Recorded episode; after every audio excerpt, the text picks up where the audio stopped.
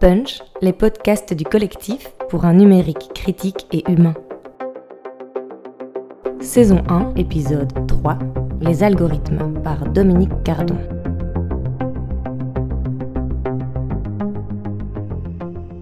Bonjour à, tous, donc merci beaucoup, c'est un plaisir d'être d'être là. Euh, euh, du coup, euh, comme vous avez déjà entendu et discuté avec beaucoup d'éminents spécialistes des, de ces questions, et que j'ai l'impression que votre axe du numérique en fait a beaucoup pris la, question des, données et, du coup des calculs.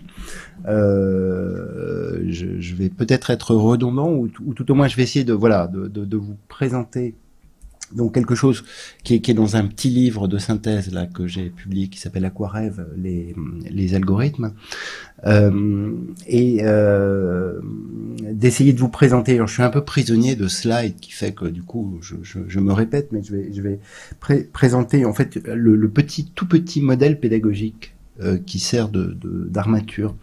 À ce livre, mais en ouvrant de temps en temps, et j'espère sans vous perdre, euh, trop. Des, des, parenthèses justement pour positionner à la fois la démarche par rapport à, à, à celle d'Éric euh, Sadin, d'Antoinette euh, ou d'Yves Citon, euh, et, et, et, d'essayer d'ouvrir des pistes que je, je, laisserai en friche pour des, discussions des discussions avec, avec vous par la suite, puisque le, le, le, le la présentation, elle couvre en, en gros, d'une certaine manière, la première chapitre premier chapitre de, de, de, l'ouvrage et qui est, alors je vais aller vite sur certaines questions puis je vais m'étendre sur d'autres, mais qui est, qui est, donc un contexte que vous connaissez, qui, qui dont la, le, tableau vous a été dressé euh, précédemment, euh, les capteurs et les technologies du numérique enregistrent euh, des quantités proliférantes et massives de données. On ne sait pas très bien à quoi ça sert.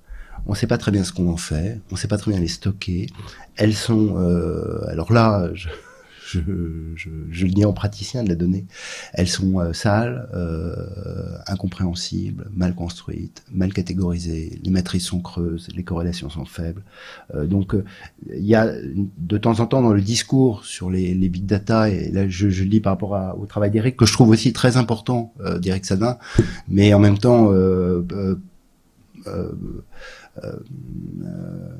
avec une, une emprise sur la réalité des pratiques qui est assez faible et qui est, qui est plus proche de la, de la, de la fiction ou, des, ou des, de l'imaginaire de la science-fiction que de la réalité, c'est qu'en fait des, des, données on tire pas grand-chose en fait quand on travaille avec les données. Alors, je sais pas si certains d'entre vous euh, savent ce que c'est qu'un fichier de données, mais le faire parler c'est une épreuve euh, considérable et, et, surtout quand c'est des données numériques parce qu'elles sont particulièrement sales particulièrement difficile à interpréter. Et du coup, cette idée un peu magique, euh, Bruno Latour dit, le, modèle double-clic qu'on a tous en tête et qu'on voit dans les films, vous savez, quand en 24 heures, on, a des écrans, puis on voit tout, etc. Ce modèle n'existe pas, en fait. Hein. Il n'existe pas. Les, données les données sont sales, elles sont pas automatiques, elles sont assez peu temps réel. Alors même s'il y a des tendances, Hein, euh, vers cette, euh, cet horizon euh, de l'immédiateté, du calcul, du ciblage, de l'intelligence interprétative immédiate. une donnée brute, c'est rien. Voilà, c'est une trace. Et, et, et, l'enjeu central, évidemment, à la fois d'une critique des mondes numériques et en même temps d'une utilisation des données numériques pour un certain nombre de services, c'est précisément de transformer ce brut en, en signification.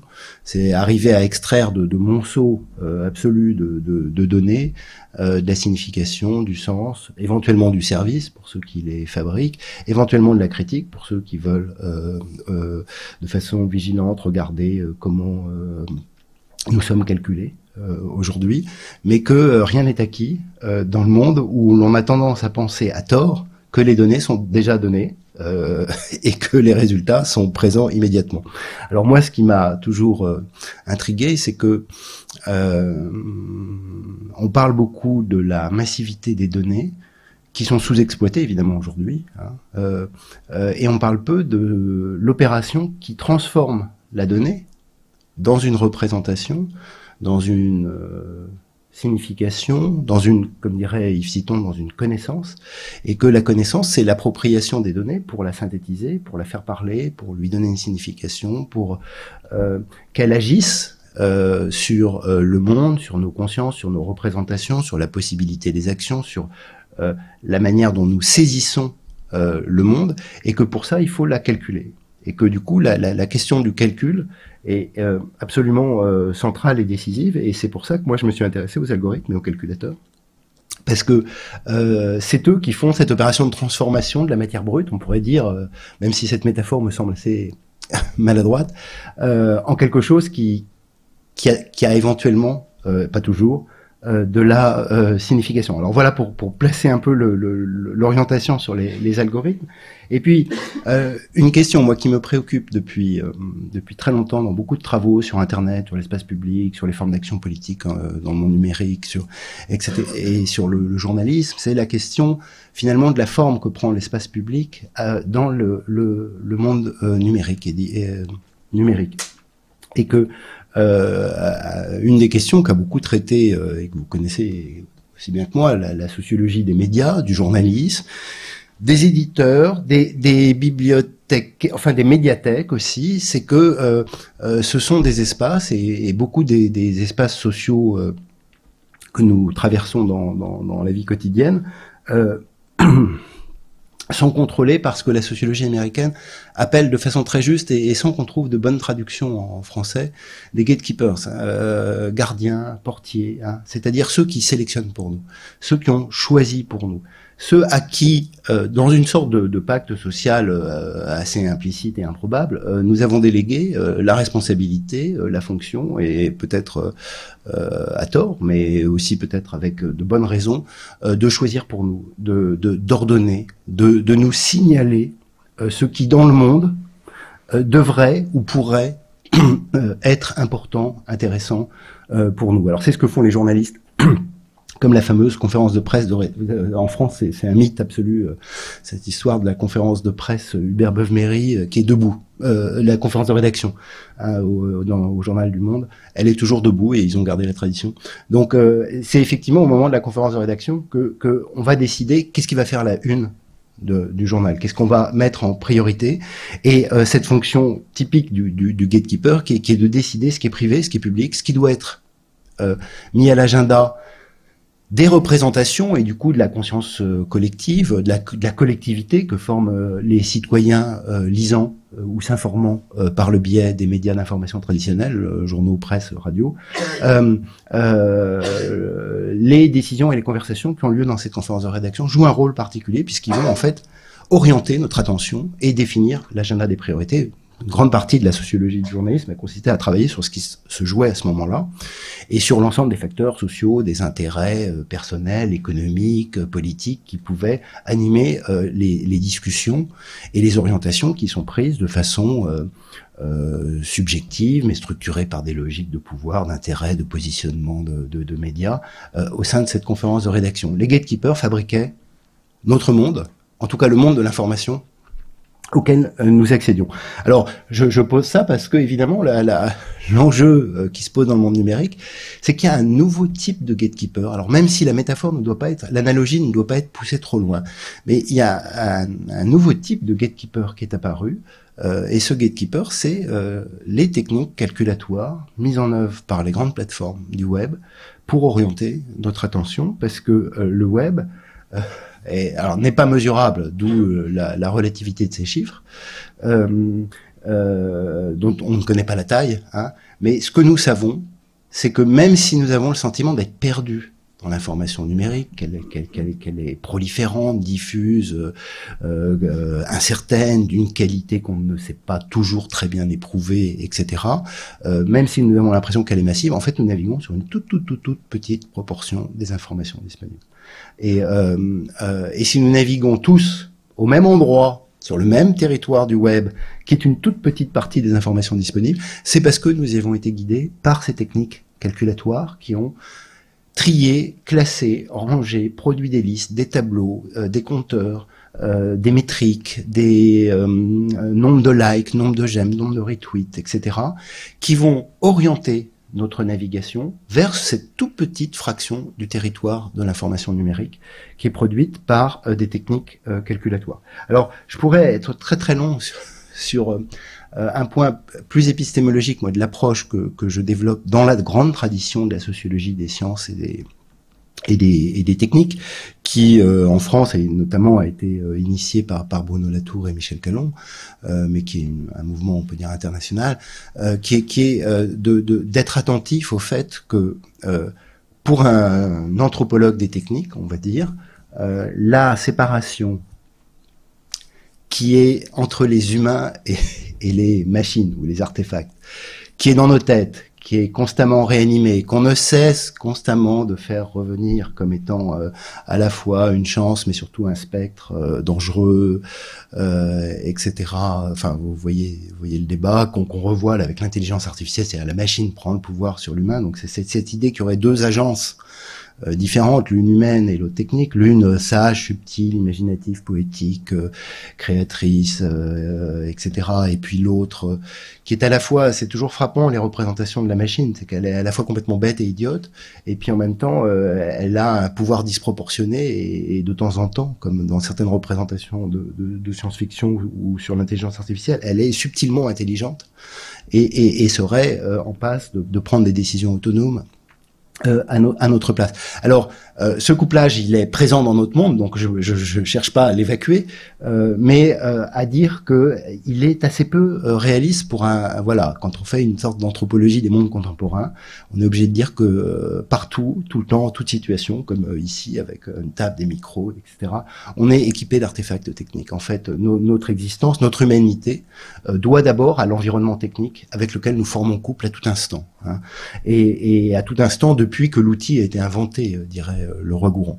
Et que, euh, d'une certaine manière, cette idée même que nous puissions nous penser comme étant si différents de l'environnement, des artefacts techniques ou des animaux, est précisément un effet propre de la densification des architectures et des environnements fabriqués, technique dans lequel euh, nous nous pensons comme nous pensons la spécificité de notre humanité. Donc ce qu'il faut interroger, c'est les couplages. Ce qu'il faut interroger, c'est la manière dont les humains et les techniques et les machines et les outils et les technologies cognitives, dont le livre a été un exemple essentiel dans l'histoire de l'humanité, forment des assemblages qui se transforment et que les transformations des technologies, poussées par des intérêts économiques, je ne cherche pas du tout à le dissimuler, euh, sont en train de, de, désassembler, de réorganiser ou de recomposer euh, différemment. Et du coup, la vraie figure en fait de, de ces formes de vie, euh, c'est celle des Shadocks, c'est-à-dire c'est des assemblages hein, euh, dans lesquels euh, nous étions couplés au journal papier et au livre, et nous sommes en train de nous coupler à ces prothèses euh, différentes, qui fonctionnent sans doute un peu différemment, qui nous agencent euh, différemment, et que euh, c'est ces assemblages qu'il faut essayer d'étudier. Ce qui invite du coup, en anthropologue des, des, des, des, techniques, à rentrer dans les calculs. Alors c'est sans doute le point moi qui me qui me qui, qui, spécifierait une démarche de sociologue par rapport à celle de, de, de philosophe, de juriste. Euh, sur ces questions, c'est de, euh, de prendre très au sérieux les mondes techniques qui nous entourent, les prendre comme des architectures qu'on peut explorer, qu'on peut investiguer, et de regarder ce qu'ils font, euh, et de regarder euh, comment ils sont fabriqués, de regarder qui les fabrique, de regarder les intérêts de ceux qui les fabriquent, mais de prendre aussi la forme technique en elle-même comme ayant, euh, dans une tradition euh, ancienne de philosophie des techniques, celle, euh, mais je pense que Bernard Stiegler, vous allez voir, vous en parlera beaucoup mieux que moi, parce qu'il est un adepte, un militant forcené de, de, de, la pensée de Gilbert Simondon. comme le disait Gilbert Simondon, il y a aussi dans, dans, dans l'objet technique une, une, une, ontogénèse, une, une, filière technique qui, qui, qui fait agir sur le monde dans une forme spécifique qu'il faut arriver à à comprendre et, et, et, à décoder. Et quand on rentre dans les calculs, évidemment, la première chose qui apparaissent et qui me semble très important pour le débat et du coup pour la critique des algorithmes, c'est que euh, on calcule différemment. Les objets techniques peuvent être programmés, euh, les objets calculatoires et donc les algorithmes peuvent être programmés pour faire des choses très très différentes. Et que c'est pas le calcul en soi, cette sorte de, de, de, de de, de, abstraits, de golem philosophique qui a été créé comme la calculabilité euh, associée à la rationalisation, à la rationalisation, à, la, froideur, à la réification, etc. Enfin, on voit bien comment les philosophes se sont engouffrés dans l'idée que la calculabilité euh, était euh, euh, en soi et par essence parfois l'ennemi de notre humanité et qu'elle lui, lui, faire porter toute une série de, de, valeurs qui soient très unifiantes. Bon, la réalité de la calculation, bon, ils n'ont pas tort d'une certaine manière, mais c'est très général. Mais quand on regarde un calculateur, évidemment, il calcule différemment. Il produit des mondes euh, extrêmement différents, et c'est à cette à cette différence, à cette variété, qui me semble euh, euh, nécessaire d'être attentif. Je le dis par exemple parce que ça permet de mener des opérations critiques. Hein. Euh, on le voit bien, euh, je, vais, je, vais, le redire tout à l'heure, les, les, calculateurs font de la statistique. En fait, ce, sont des, des, des suites d'instructions de, logiques qui produisent des, des, choses statistiques. Bon, une des manières de critiquer les, les effets de la statistique et les effets qu'on juge euh, politiquement euh, problématiques, néfastes, etc., c'est de produire d'autres statistiques. Hein, au produit intérieur brut, qui est évidemment très très lié à une conception extra extraordinairement productiviste de l'économie, etc., on peut calculer autrement un produit du bonheur national brut, les, les opérations qui sont, qui sont menées, mais on voit bien que à l'intérieur même des mondes de la mesure, du calcul, une partie de, de, de, des, des opérations de critique peuvent être soit de le refuser radicalement, soit à l'intérieur même des espaces de, mesure et de calcul, de produire d'autres représentations du monde. Alors c'est l'autre chose, moi, à laquelle je, je, suis très attentif et qui, qui va être l'argument un peu très général. Hein, je veux dire qu'il est, euh, il, est, il est un peu métaphorique, mais, mais en même temps, je pense qu'il dit ce que j'essaie de dire. Euh, c'est que euh, les calculateurs produisent des mondes. Hein. C'est-à-dire que, comme la conférence de rédaction de tout à l'heure, euh, les choix qui y sont faits vont ensuite dessiner un univers qui devient notre habitat, qui devient, euh, qui, d'une certaine manière, urbanise ou crée une architecture dans laquelle nous nous déplaçons comme un allant de soi, assez peu réfléchi, très souvent, mais qui a été fabriqué par les décisions qui ont été prises dans la salle de rédaction. Et d'une certaine manière, le monde vu par Google, le monde vu par Facebook, le monde vu par les différentes formes de calcul produisent un univers dans lequel ensuite euh, nous circulons en ayant l'impression de faire des choix et de faire des choix souverains et libres, euh, alors qu'ils ont été en fait préstructurés euh, par euh, l'univers euh, de calcul qui a été mise en place. Alors mon exemple, à force de présenter ces, cette chose, mon, exemple le plus, je, je, trouve le plus parlant, alors je sais pas, vous me direz si c'est parlant, mais euh, c'est euh, un algorithme très ancien, très important, euh, l'algorithme de la démocratie, on pourrait dire, qui est le système électoral. Un système électoral, c'est une suite d'instructions qui permet de transformer euh, des voix en représentations qu'on va ensuite envoyer euh, dans les, les, les les chambres de représentants, assemblées euh, diverses et variées. Et donc on va réduire la diversité par un calcul pour désigner euh, les représentants à la suite euh, d'une technique de calcul qui peut être très différent. Et on voit très bien que selon la technique de calcul qu'on choisit, on a produit un monde qui est pas le même.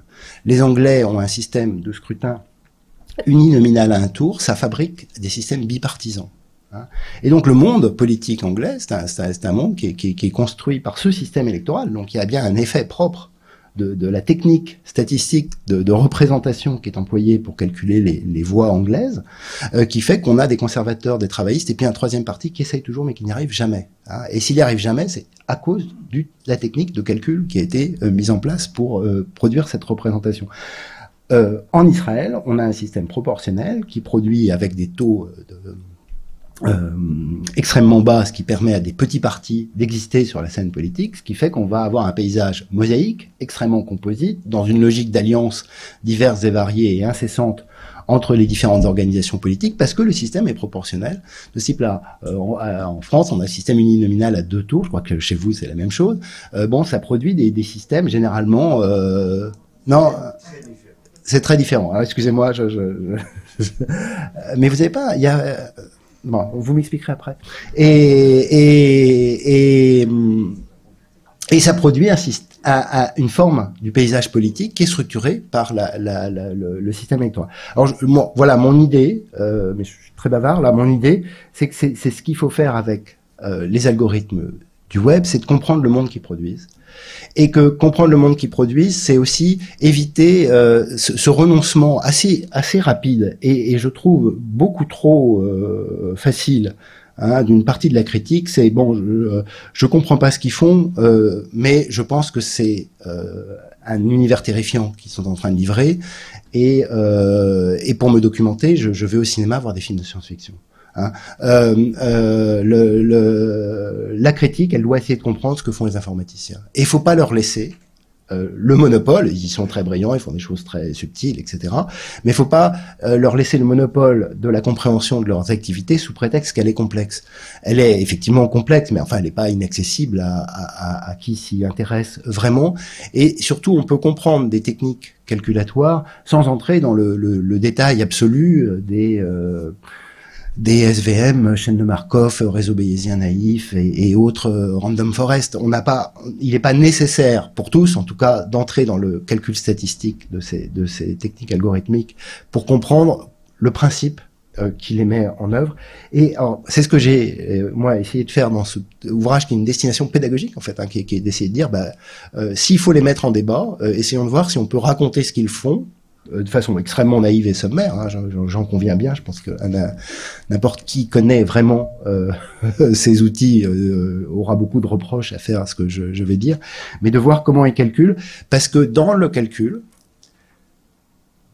est enfermée une vision du monde ou un principe d'organisation de l'information qui est euh, euh, notre habitat et euh, notre modèle. Alors mon, mon, mon, mon, modèle, je vais vous le faire à toute vitesse, puis je vais le détailler, euh, c'est de dire que, et ça permet de raconter l'histoire du web, euh, c'est de dire que dans, dans le monde numérique, euh, il y a eu quatre manières de, de, calculer les données, et que métaphoriquement, on peut identifier ces quatre familles qui sont toujours co-présentes. Hein. C'est à la fois narratif, c'est-à-dire on a l'impression que c'est une histoire, mais en même temps elles sont toujours les quatre présentes.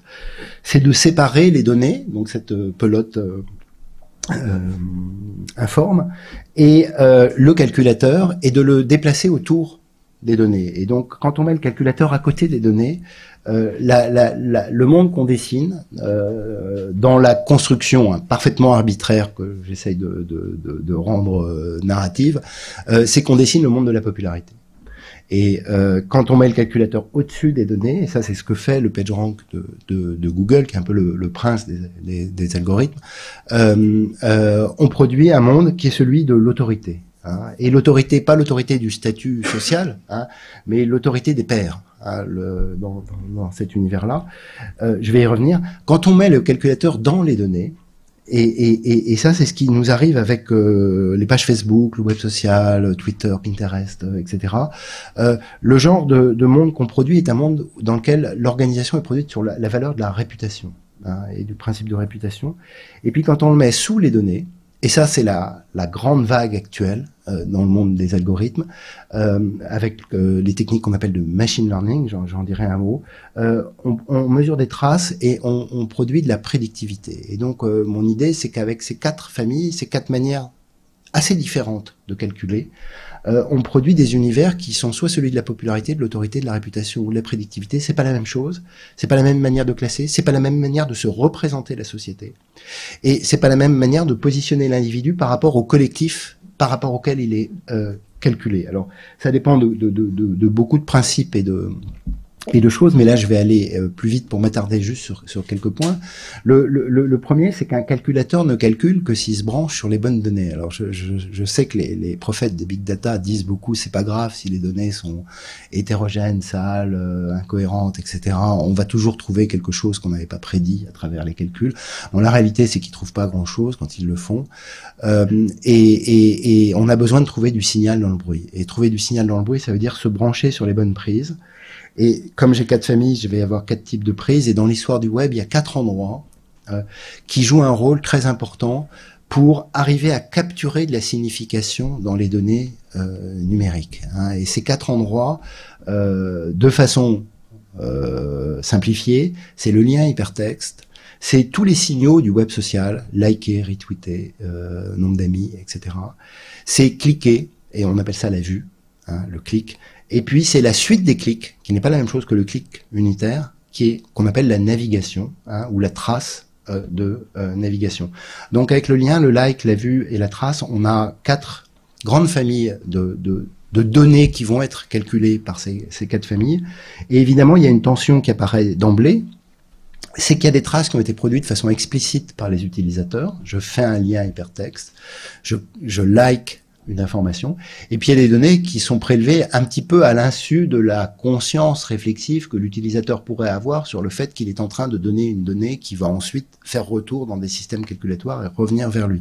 Alors, euh, euh, il faut insister tout de suite sur le fait que des données implicites, lorsqu'elles procèdent à des calculs qui vont avoir des effets sur les actions de l'utilisateur vont devenir explicites très rapidement hein, et que euh, pour l'instant une partie de nos actions sont tracées et on s'en rend pas compte et on s'en préoccupe pas beaucoup mais s'en préoccupant de plus en plus et ça je pense c'est une des tâches de, de l'éducation populaire euh, travail critique qu'il faut faire bah, s'en préoccupant de plus en plus on va faire attention à la manière dont on produit ses euh, propres traces et dont elles sont euh, calculées. Alors je vais entrer dans les, les familles en m'attardant sur euh, quelques-unes d'entre elles et moins sur d'autres.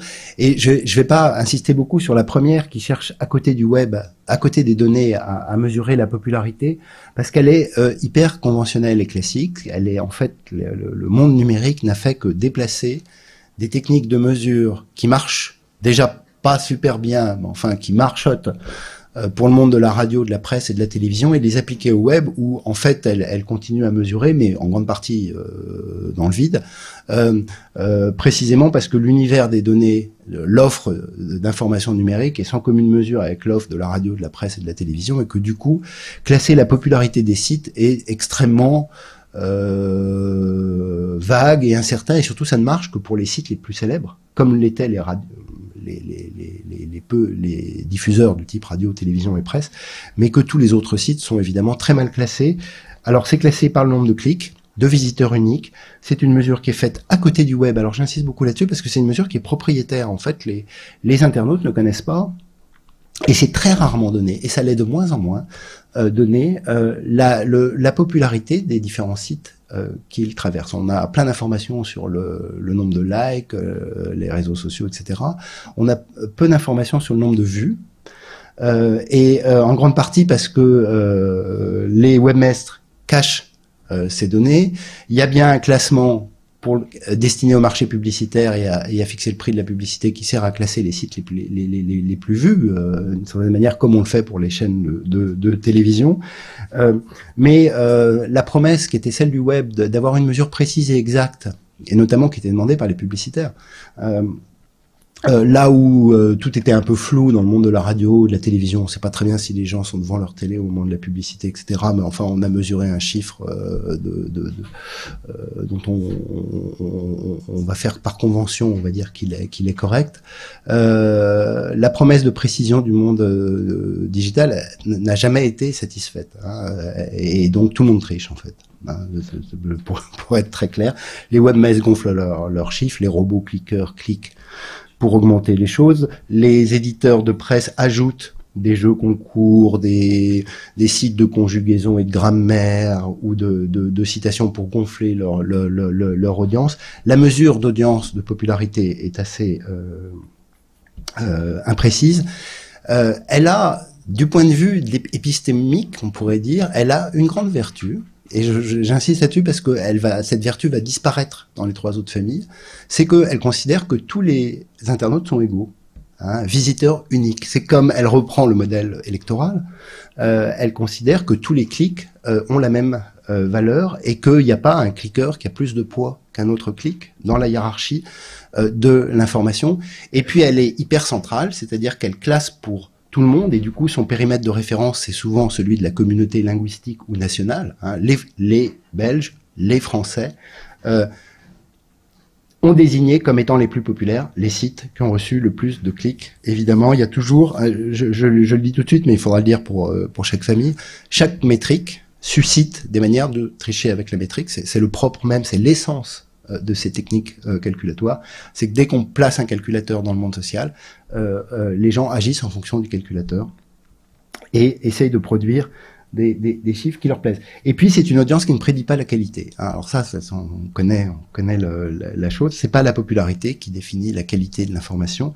Et c'est, euh, à, mon, à mon sens, pour cette raison que le web a inventé une deuxième famille, qui est beaucoup plus original, parce que là, on ne l'avait jamais vu dans l'histoire des médias. Euh, et, et, alors moi, je l'aime beaucoup, du coup, j'en parle longuement, je l'ai beaucoup étudié. Euh, etc. Et, et, je pense qu'on va la regretter parce qu'elle est évidemment en train de, de, de, de non pas de disparaître, mais d'avoir moins d'importance qu'elle n'en a eu dans l'imaginaire des pionniers et euh, dans euh, la construction euh, des communautés du web et dans la construction du moteur de recherche de Google. Alors l'idée c'est de valoriser la notoriété et l'autorité. L'autorité n'est pas la popularité. Hein. c'est une mesure qui a été, alors dans l'esprit des pionniers de l'internet, qui a été inventée par Sergey Brin et Larry Page, les fondateurs de Google en 99. Elle est en fait reprise à une idée beaucoup plus ancienne qui date des années 60 et qui a été développée par Eugene Garfield pour mesurer l'autorité des revues scientifiques. Hein, et une revue scientifique a plus d'autorité Hein, qui est une approximation de la qualité, mais qui n'est qu'une approximation de la qualité parce qu'elle a été citée par d'autres revues scientifiques qui eux-mêmes ont été cités par d'autres revues scientifiques. Donc le principe est, est, est, est clair, c'est celui de l'algorithme euh, de Google. Un site est bien classé, apparaît sur la première page s'il a reçu des liens hypertextes venant d'autres sites qui eux-mêmes ont reçu beaucoup de liens hypertextes, qui eux-mêmes ont reçu beaucoup de liens hypertextes. Donc le lien hypertexte est un vote. Les internautes qui produisent des liens hypertextes votent et euh, ce que fait l'algorithme de, de, Google, c'est une description très naïve. Il fait mille autres choses plus euh, subtiles et moins connues, mais ce qui, qui reste son épine dorsale, jusqu'à il y a peu de temps en tout cas, c'est l'idée qu'il va euh, mettre en avant les sites qui ont été cités par d'autres sites à travers des liens hypertextes. Et que si vous êtes cité par le soir, ça n'a pas la même valeur que si vous êtes cité par le blog de ma petite cousine. Donc les votes ne sont pas égaux. C'est une mesure qui est fondamentalement méritocratique. Celui qui a déjà été beaucoup cité, quand il cite quelqu'un d'autre, il lui apporte énormément de jus de lien, comme euh, on le dit dans le jargon euh, de, search engine optimization, euh, euh, alors que évidemment un blog inconnu ne transfère pas de jus de lien ou transfère peu de jus de lien à travers euh, son vote. Donc ça produit un monde méritocratique dans lequel euh, la notion qui est centrale, c'est celle d'autorité, de reconnaissance. Si si en écrivant mon texte, je me sens obligé de créer ce petit lien bleu qui va citer quelqu'un d'autre, c'est que ce lien m'apparaît comme une nécessité euh, qui, qui, qui, a valeur de reconnaissance. Que j'en dise du bien ou du mal est, est complètement indifférent. L'important, c'est que euh, pour dire ce que je suis en train de dire, je me sens obligé de le euh, de me référer euh, à lui. Je lui confère donc cette sorte d'autorité qui est une autorité par les pairs, qui n'est pas une autorité du statut, hein, euh, de la position, de l'institution, euh, etc. C'est une autorité de la mise en circulation des documents et c'est une idée qui, je vais pas m'étendre là-dessus, mais qui est au cœur de la grande rêverie euh, qui a animé les pionniers de l'internet hein, euh, et une rêverie qu'on peut même faire partir de Belgique on fait beaucoup maintenant partir de Paul Hotelet hein, euh, qui commence avec l'idée le, de Paul Hotelet de créer des, des, des fiches qui n'associent pas l'autorité du livre par le nom d'auteur mais qui, qui essaye de créer des liens entre les idées en découpant les livres avec son système de fiches puis qui va courir vers Vannevar Bush dans les années 45, qui va ensuite être reprise par Ted Nelson dans les années 70 et par Doug Engelbart, le fondateur de la micro-informatique personnelle, et que Tim Berners-Lee, en 1990, va concrétiser à travers euh, l'invention euh, du web. Le web est un tissu de textes qui se parlent entre eux, en effaçant la personne, au sens de l'autorité, de la psychologie, la personnalité des personnes qui ont créé ces pages. Ce sont les pages web qui se parlent entre eux, avec cette idée que entre elles circule un tissu de liens hypertextes.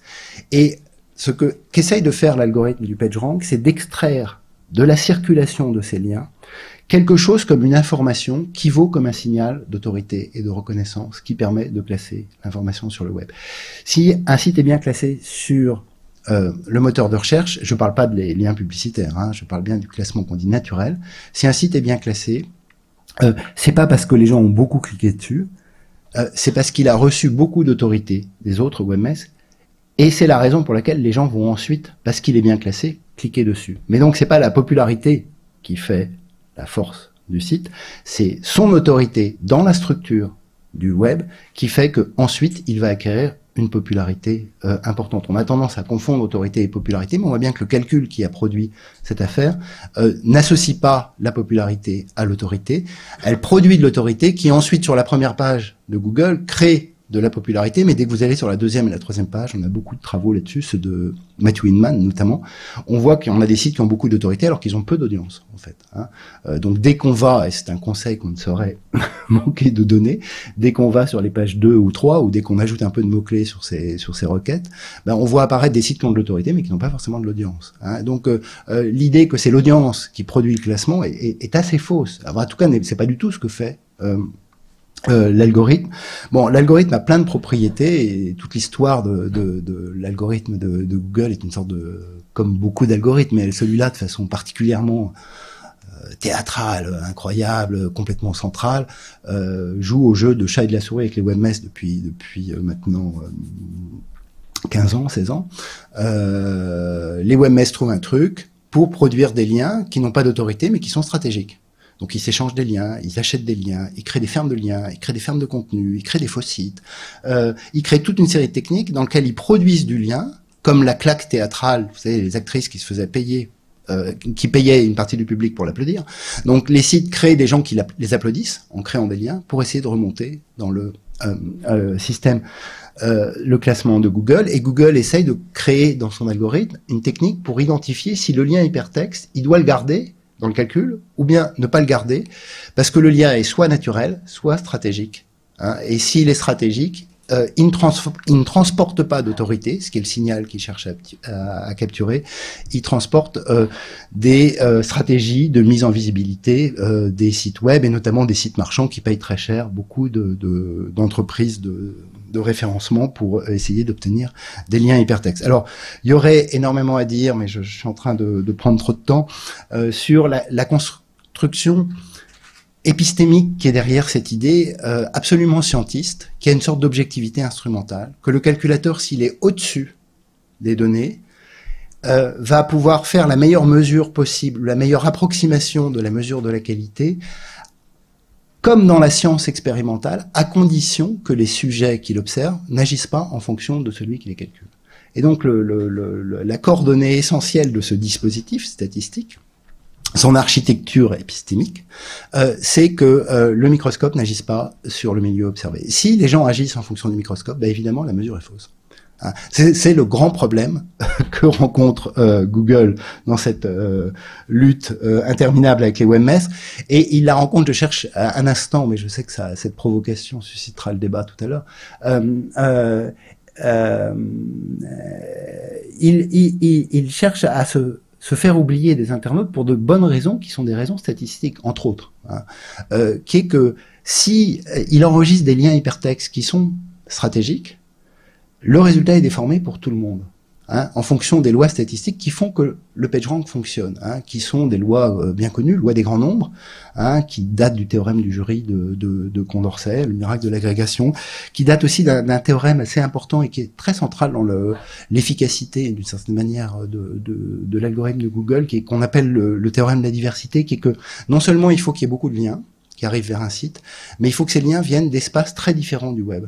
Et plus euh, il a été reconnu par des liens très différents, plus on peut juger de la centralité et de l'autorité du lien en question. Alors, Hélène London qui est une philosophe euh, euh, qui travaille beaucoup sur ces questions de loi des grands nombres et de théorème du jury, prend l'exemple du, film qui est toujours très parlant pour ça, et je pense très explicite de que vous, avez sans doute vu, La 12 hommes en colère avec Henri Fonda. Hein. Et alors, c'est l'exemple est parfait.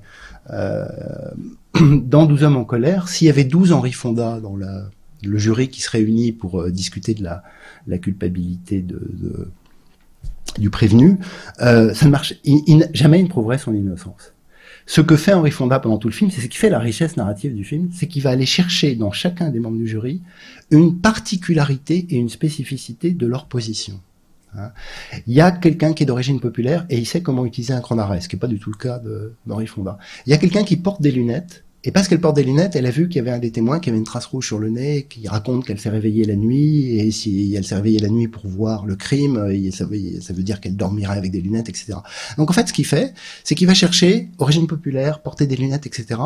Dans chacun des votants, une spécificité qui fait que l'agrégation de leur spécificité produit le genre de qualité globale, moyenne, hein, il faut quand même le, le, dire, que fait le PageRank quand il agrège des liens qui viennent de pays différents, de sites euh, différents, etc. Plus il y a de diversité, en fait, plus il y a une sorte de centralité qui vaut euh, pour euh, une approximation de la qualité algorithmique par Google. Et puis, bon, je l'ai dit, mais on n'y insistera jamais assez, le problème du PageRank, c'est qu'il faudrait que les internautes qui font des liens n'agissent pas en fonction de Google. Ce qui est évidemment complètement naïf. Hein. Euh, mais euh, euh, c'est souvent comme ça. Les formes statistiques réduisent le monde social hein, et, en donnent une conception qui évidemment est, assez naïve quand on est dedans. Hein, euh, mais de se dire, bah, y a, les liens doivent être naturels ou organiques. Et euh, les gens de de Google, si certains d'entre vous la connaissent un peu ce, cet univers, connaissent un, gars qui s'appelle un, type très intrigant qui s'appelle Matt Cutt, euh, donc tous les webmasters connaissent Matt Cutts, c'est leur euh, héros. C'est le, la personne chez Google qui parle aux webmasters, qui leur explique comment faire un bon site. Hein. Et alors il leur dit toujours la même chose. Il dit faites un bon site de qualité. Hein. Euh, euh, mettez de l'information, ne faites pas de faute d'orthographe, mettez un titre et deux sous-titres, parlez bien du sujet dont vous parlez, ne faites pas des, comme je suis en train de faire, des, des parenthèses, des parenthèses interminables. Soyez précis et surtout ne copiez pas sur votre voisin. Hein. Et puis ensuite, le mérite vous reviendra parce que vous serez cité par les autres. Mais ne cherchez pas à produire votre propre mérite. Le mérite, c'est quelque chose de naturel. Hein. Vous allez recevoir des liens parce que vous avez produit un bon site. Si vous commencez à fabriquer votre réputation, là, euh, on va vous punir. Et des fois, quand Google trouve euh, ils en ont beaucoup trouvé des gens qui ont triché, on les ils les bac à c'est-à-dire qu'ils passent de la page 1 à la page 20 pendant 6 mois. Hein, c'est pour certaines entreprises, ça a eu des conséquences absolument effrayantes. En fait, c'est une conception très morale de l'ordre de l'information. Hein, euh, la visibilité, euh, soit ça se mérite, soit ça s'achète. Hein.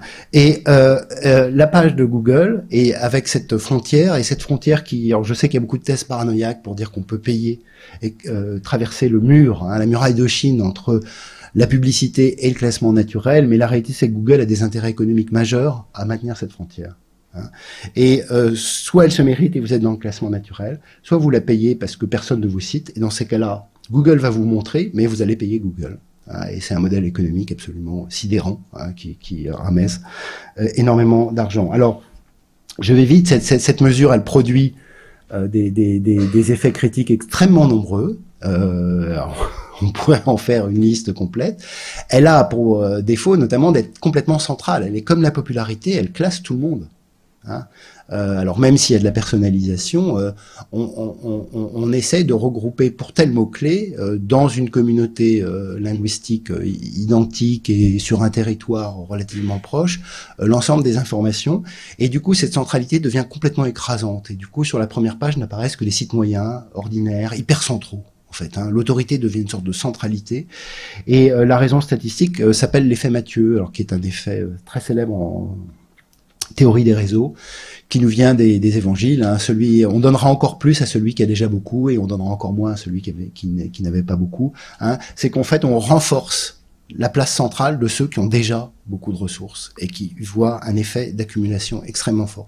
Du coup, et ça je pense c'est une conséquence politique majeure euh, des mondes méritocratiques que produit l'Internet, on crée des distributions absolument inégalitaires entre euh, les 1% qui ont été euh, retenus et qui sont au cœur des mécanismes d'autorité, et puis tous les autres qui sont invisibilisés par ces euh, dispositifs. Et puis la deuxième critique qu'on peut en faire, c'est qu'évidemment c'est très élitiste, parce que ne participent au vote que ceux qui créent des liens hypertextes, et qu'on oublie qu'il y a des nouveaux publics du classement qui sont arrivés avec le web social. Alors je voudrais m'attarder un instant sur la, troisième famille, mais en allant extrêmement vite, il y aurait beaucoup trop de choses à dire, qui est apparu avec euh, euh, l'idée euh, originale, euh, apparue à partir des années 2004-2005, de dire popularité et autorité présente le défaut des médias classiques, c'est de tout ramener au centre, hein, et donc de moyenniser tout vers le centre.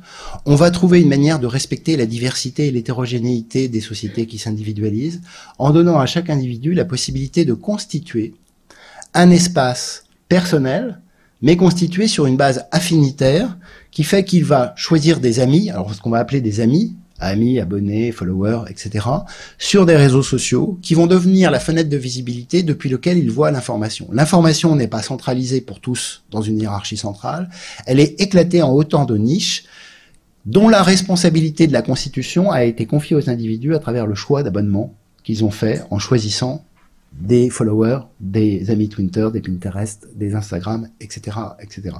Et le mécanisme qui est au cœur de, de cette affaire, c'est que quand je like ou retweet un lien, je pose bien une qualité sur le document et je lui donne de la force qui va lui donner de la visibilité, mais je pose aussi une qualité sur ma personne. Hein, et ma personne, c'est mon identité numérique. Et on voit bien que tout le mécanisme sociologique était beaucoup étudié, moi j'ai beaucoup donné dans ces choses-là, euh, c'est de, de, de, dire que le, par, le partage, le like, les retweets, c'est une opération dans laquelle on attribue une qualité à un objet, à un item informationnel, mais en même temps, comme euh, cette attribution de qualité est visible par mon réseau social, elle, elle, contribue à la production de mon identité et de la réputation que je cherche à faire. Et donc, ce qui permet d'expliquer que euh, on ne euh, retweet ou like pas n'importe quel lien de façon euh, aléatoire, mais qu'il y a tout un travail de, de, de, production de la construction de soi, de sculpture de l'identité qui se joue en fait dans ces mécanismes de partage, hein, ou bien de géolocalisation. Par exemple, moi j'avais beaucoup, j'avais travaillé un temps avec un collègue euh, sur les Foursquare. Foursquare maintenant, je crois que c'est quasiment pas, mais un peu Facebook Places, c'est l'idée qu'on dit où on est. Hein, à ses amis. Bon, et alors quand on regarde la carte des, des endroits où, où se trouvent les gens, euh, c'est toujours des endroits chics, qui sont dans des bars branchés, ils sont dans les salles de concert, ils sont à des endroits très voilà très valorisants. Hein. Donc on voit bien cette, ce mécanisme de, de, porter un badge. Ils sont jamais euh, à la laverie automatique, euh, au, supermarché, etc. Donc on voit bien que ce qu'on montre de soi, les, les, informations produites par les gens, elles contribuent non seulement à la valorisation des informations, mais surtout à la, à la fabrication de l'identité euh, des personnes, parce que ce qui est montré est ensuite porté dans la construction de l'identité numérique des personnes qui est leur fiche personnelle sur les réseaux euh, sociaux et que du coup, alors que Google cherchait à effacer les personnes, le PageRank cherche à effacer les personnes pour voir les liens entre des documents, le nouveau, le web qui apparaît dans le monde du web social, c'est un web dans lequel les personnes et les documents sont accrochés les uns sur les autres, à tel point qu'on peut porter même la métrique non pas sur les documents mais sur les personnes. Hein, vous avez des sites qui classent la réputation. Et du coup, la valeur centrale de cet univers n'est plus la popularité et l'autorité, mais la réputation des personnes, qui est constituée à travers cette ombre qui nous accompagne partout, qui est notre identité numérique, qui est le lieu dans lequel on, capitalise l'ensemble des signaux, retweets, réputation qu'on a pu produire à l'intérieur de l'espace relationnel du web. Ça pose beaucoup de questions que j'évoque euh, très vite, mais peut-être pour la discussion. D'abord, le fait que ces métriques sont complètement locales. Hein, euh, donc, euh, en fait, elle nous, elle nous enferme dans des bulles, euh, disent certains. Je pas tout à fait sûr que ce soit le cas, mais elle nous enferme dans des bulles qui sont liées au choix d'amis que l'on a fait. Et puis, elles ont une épistémologie qui est radicalement différente de celle que j'ai évoquée tout à l'heure avec Google. Alors, je caricature, mais je pense, je pense quand même c'est au cœur, en tout cas moi, de l'argument de, de, de l'ouvrage, qui est de dire que euh, alors que dans l'objectivité instrumentale, le calculateur cherche à disparaître de la conscience des acteurs qu'il mesure, euh, le fait que le calculateur soit sur la page web, donc il est bien dans les données, dans le web, qu'on le voit, euh, nombre d'amis, nombre de retweets, euh, etc., fait que les gens agissent en fonction du calculateur. Hein. Et que du coup, la boucle d'action entre ce que je fais, ce que je dis, ce que je partage et ce que j'échange, et puis la mesure des effets de mes actions sur ma réputation, sont directement présents dans la logique même de la fabrication des actions. Tout le discours du community management, etc., consiste à donner des recettes pour augmenter sa réputation et améliorer les compteurs. N'envoyez pas de tweet le vendredi à 17h, mais le mardi à 11h. Parce que votre taux de retweet que vous allez mesurer directement sur les compteurs qui sont dans votre espace, euh, vont permettre de le, le, le mesurer. Et donc euh, cette chose euh, assez essentielle qui apparaît, c'est que et qui est beaucoup observée par les historiens de la statistique, hein, c'est une chose qui est beaucoup fascinant, c'est qu'on entre dans une logique de benchmark. Hein. Le benchmark, c'est une statistique qui, à la différence de l'objectivité instrumentale, qui cherche à dire quel est le réel, à mesurer le réel. Là, en fait, les compteurs ne mesurent jamais le réel. Hein, et toute la, la logique de benchmarking qui est apparue dans les les, nos sociétés dans les années 80 avec euh, les palmarès, les mesures, les KPI, l'évaluation constante dans le monde de l'entreprise, mais aussi de la, de la politique publique, de, de, de, tout mesurer, tout calculer pour pouvoir avoir des, des, des indices, des indicateurs. Euh, elle cherche pas à mesurer la réalité. En fait, elle cherche à comparer. Elle cherche à mettre en compétition et elle cherche à opposer le présent au futur, hein, c'est-à-dire de voir si de t à t plus 1, on a amélioré sa performance mesurée. La mesure n'objective pas la réalité, elle cherche à mettre en compétition euh, des indicateurs dont on va regarder l'évolution pour essayer euh, de transformer stratégiquement euh, des formes d'action dans l'entreprise, dans la vie personnelle ou dans le monde des politiques publiques. Et du coup, la séparation auquel était sensible le monde vu par Google a disparu de cet univers de la réputation. C'est-à-dire que la séparation entre ce qui est naturel et ce qui est stratégique n'a plus grande raison d'être. Alors je cherche pas à dire que tous les, gens sur Twitter, Facebook sont stratégiques, en fait très peu le sont. Mais la possibilité de la stratégie ou le fait de la stratégie n'est pas sanctionné euh, comme euh, Google le faisait. À preuve, hein, euh, c'était très frappant, j'ai des collègues euh, Thomas Beauvisage et Kevin Melek qui ont travaillé là-dessus. Euh, Facebook et Twitter font assez peu d'efforts pour chasser les faux amis. Bon, euh, ça, ne détruit pas le résultat global. Ça, discrédite ceux qui se font prendre, mais ça ne n'a pas plus de conséquences. C'est une mesure qui ne fait pas de convention et c'est une mesure qui présente ou qui a été critiquée sur un point qui me semble majeur pour introduire la dernière famille. et, et, qui est très présent chez les tenants des big data, qui est de dire euh, bon, avec euh, le monde du web social, on a vu émerger énormément de, de, mesures, de métriques, de signaux, d'informations. Il y a eu beaucoup de promesses aussi qui ont été faites sur l'idée que toutes ces informations allaient permettre de prédire des choses les résultats des élections, la réussite d'un film, le cours d'une action en bourse, euh, etc. Bon, la réalité, c'est que ça prédit pas grand-chose. Hein. C'est pas très représentatif. C'est des informations qui sont auto-sélectionnées. Du coup, elles, elles, traduisent des dynamiques sociales, des choses très intéressantes qu'on peut faire avec. Mais on peut on peut pas en tirer quelque chose de représentatif. Les Écossais sur Twitter, c'est mon exemple favori, mais euh, j'avais suivi ça de près. Euh, ceux qui étaient pour l'indépendance, phénomène d'auto-sélection, avaient très envie de le dire. Et donc, si on mesure le résultat des élections euh, du référendum écossais sur Twitter, euh, l'Écosse est indépendante. Il n'y a, a, a, a, pas de doute, plus de 60% étaient favorables à l'indépendance. Ceux qui étaient favorables à l'idée de rester dans le Royaume-Uni euh, n'avaient pas la même même désir de le dire et de l'exprimer sur Twitter. Hein. Et donc on voit bien les problèmes statistiques que pose l'idée qu'on puisse calculer ce qui arrivera dans le monde social à partir des signaux expressifs, des représentations, des projets, des désirs qui ont été affichés euh, sur les réseaux sociaux. Alors, les gens des big data vont se servir de cet argument pour euh, dire qu'il faut mettre le calculateur sous les données. Hein. Et leur argument central, c'est de dire que les comportements ne correspondent pas aux représentations. Alors, je ne sais pas si vous avez, c'est plutôt franco-allemand, mais euh, en France, il y a toujours un truc qui fait rire tout, tout, le temps dans les enquêtes auprès des Français, c'est que dans les enquêtes, il y a 20% des Français qui regardent Arte, et en réalité, il y en a que 3%. Hein bon, euh, donc euh, on voit bien que ce qu'on dit et ce qu'on fait sont pas la même chose. Il y, a, un autre exemple que je cite beaucoup, mais qui, qui m'a beaucoup amusé, qui est très très bien analysé, qui est un, un, Netflix australien dans lequel les gens donnent une wish list, donc les films qu'ils aimeraient voir, et puis après on, on compare avec les films qu'ils ont réellement regarder sur la plateforme. Alors les gens aimeraient voir des films d'arrêt d'essai, ils aimeraient passer une semaine à revoir des films d'Ozu, de, Bergman, etc. Mais ce soir ils sont fatigués, du coup ils ont regardé un truc américain qui passait. Et euh, ce décalage entre ce qu'ils font et ce qu'ils aimeraient faire, euh, c'est pas qu'on se ment à soi-même, hein, mais c'est un, décalage temporel en fait. Hein, C'est-à-dire que c'est une projection, c'est un désir, c'est quelque chose qui est exprimé comme étant une une, une représentation de ce que l'individu euh, tel que l'individu aimerait se, se, se, représenter à lui-même l'image qu'il donne aux autres à travers ses projections, qui ne correspondent pas forcément à la réalité de ses pratiques. Alors, les tenants, les prophètes des big data, enfin les, les plus sérieux en tout cas, euh, s'appuient complètement sur ce décalage pour dire il faut s'occuper que des comportements et pas des représentations des individus. Ce qu'il faut suivre, c'est la trace de leurs actions il faut regarder ce qu'il a regardé, mais il faut pas regarder ce qu'il nous dit qu'il aimerait voir, parce que euh, c'est pas la bonne euh, méthode.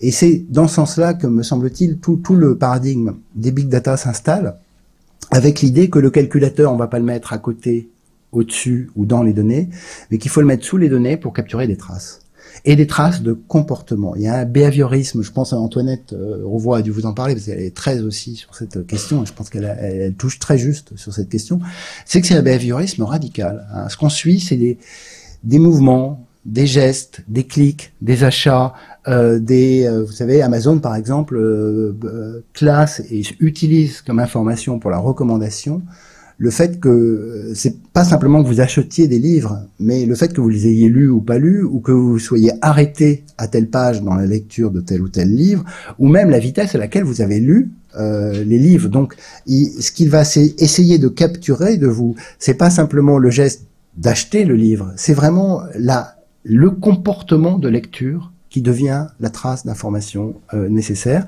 Et pour ça, il faut l'enregistrer et du coup placer les capteurs au plus près des gestes et des actions euh, des individus pour enregistrer leurs traces, parce que la trace, c'est ce qui prédit. Hein. Et c'est le nouveau paradigme statistique qui se met en place avec les big data. C'est euh, non pas de calculer au centre la popularité et l'autorité, non pas de calculer depuis la niche affinitaire que se sont constituées les personnes euh, la réputation, mais d'essayer de prendre l'individu tout seul l'individu dans ses traces, qu'on va comparer aux traces des autres. Alors c'est là qu'est la mystification dans, cette affaire, c'est qu'on a l'impression qu'on parle à l'individu parce qu'on va lui recommander, comme le fait Amazon, comme essaye de le faire le profiling publicitaire, comme essaye de le faire tous les systèmes de recommandation. On va dire je te parle à toi et l'information que je te propose, elle a été calculée pour toi, mais pour la calculer, en fait, on l'a comparée à, tous les autres. Mais le collectif qui a permis de faire cette opération statistique a complètement disparu de la représentation qui est donnée à l'utilisateur. Et donc, on va comparer sa trace pour la comparer à la nuée des traces des autres et d'essayer de prédire le comportement le plus probable euh, des euh, individus. Alors, il y, aurait beaucoup de choses à dire. La, première, c'est qu'on ne prédit pas et alors j'insiste beaucoup là-dessus, cette technique statistique ne prédit pas, ne voit pas l'avenir dans la tête des personnes, il calcule leur passé et il fait une hypothèse centrale qui n'étonne pas un sociologue, voilà, mais alors qui, qui peut choquer, mais euh, qui choque les gens qui ont une conception trop héroïque euh, de la liberté individuelle ou de l'autonomie des individus. C'est-à-dire, il, il, dit aux individus, vous êtes réguliers, vous êtes monotones. Donc ma prédiction, c'est que vous allez continuer à faire ce que vous avez déjà fait. Hein. Et les, les, les, algorithmes qui fonctionnent de recommandation, recommandation musicale fonctionnent par exemple relativement bien. Hein, euh, notamment quand on a des goûts un peu de niche, quand on est au centre, ça sert pas à grand chose. Mais il fonctionne bien parce que tout simplement, vous avez des, des, des, des habitudes de musique qui sont très très régulières. Donc en fait, ce, ce que font ces, ces, ces, ces, techniques, c'est qu'elles utilisent vos régularités pour ensuite ouvrir un petit peu le, le, le, le, périmètre de curiosité autour de vos régularités et pour vous faire découvrir des choses qui, au voisinage de vos propres pratiques ou de vos propres goûts, peuvent effectivement euh, développer une curiosité attentive à, à l'environnement euh, environnant euh, des, des, des, pratiques les plus régulières. Si vous êtes réellement aléatoire, mais ce qui ne nous arrive jamais, nous rêvons d'un monde social dans lequel nous serions aléatoires, curieux, cosmopolites, etc. Mais c'est c'est pas la réalité. On suit les mêmes chemins, on a les pratiques musicales habituelles, nos amis ont les mêmes idées politiques que nous, etc. Enfin bon, je ne fais pas toute la liste des régularités qui commandent euh, nos, la structuration de, de, de, de nos vies. Euh, c'est ça qu'essayent de capturer les algorithmes pour nous prédire quelque chose qui n'est jamais très inattendu euh, dans la structure qui est faite.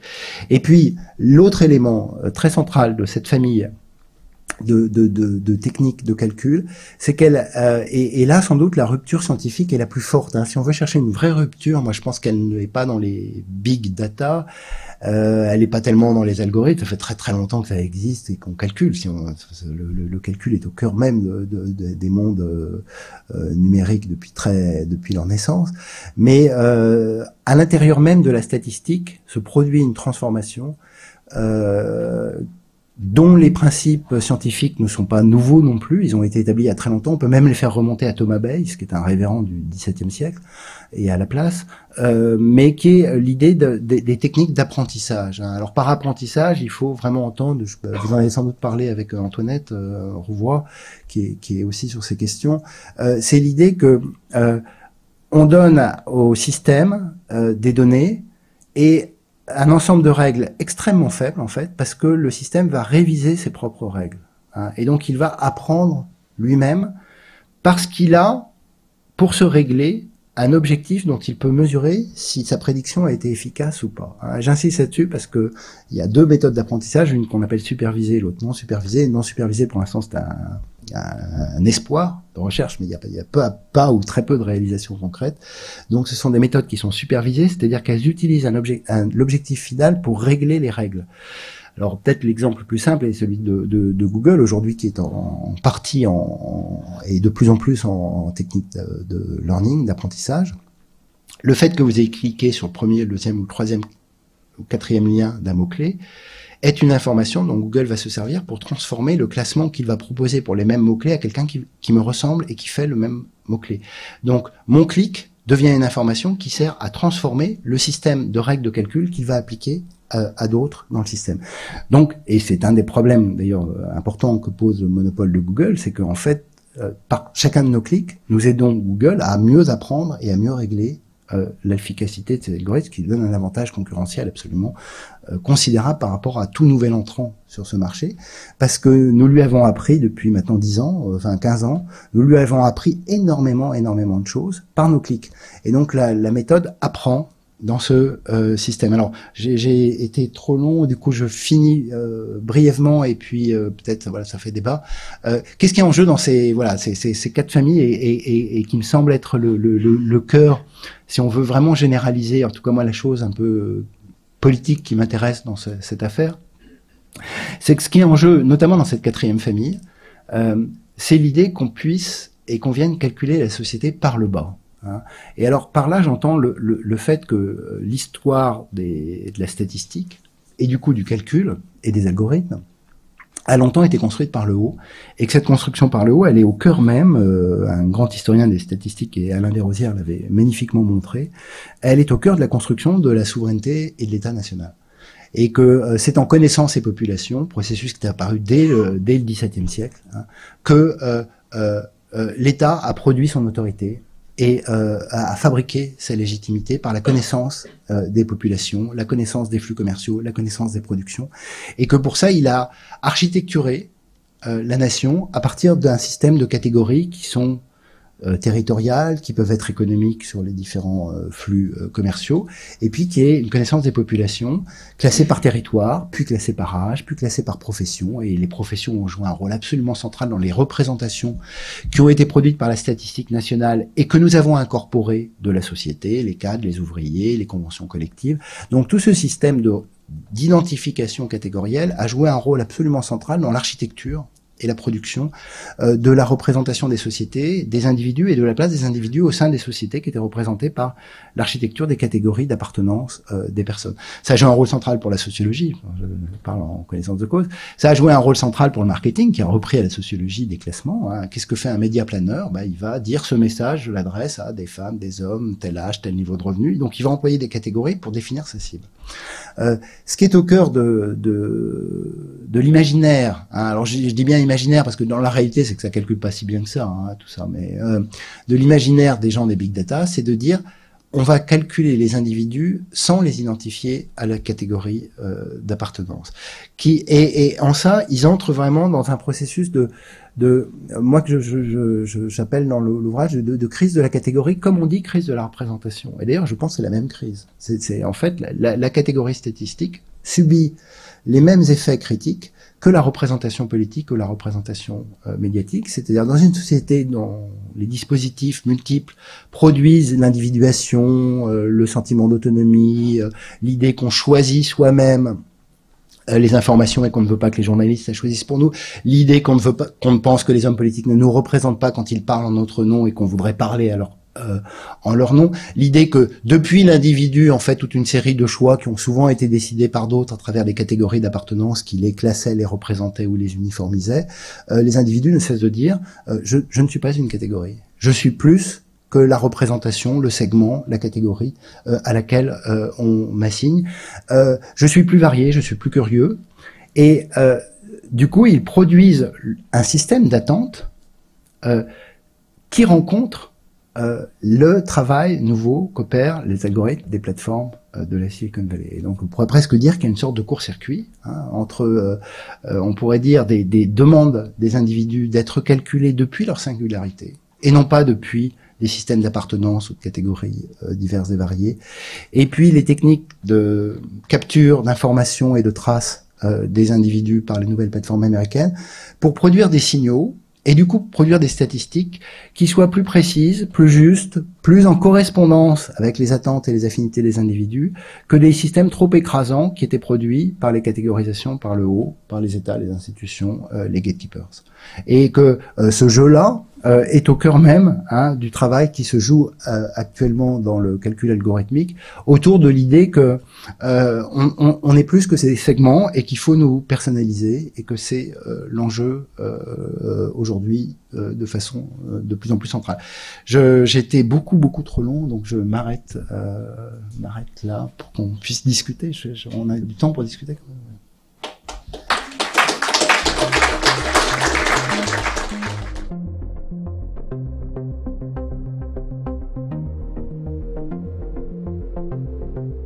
Punch continue. Découvrez tous nos épisodes sur pointculture.be, Arte Radio et toutes les plateformes de podcast.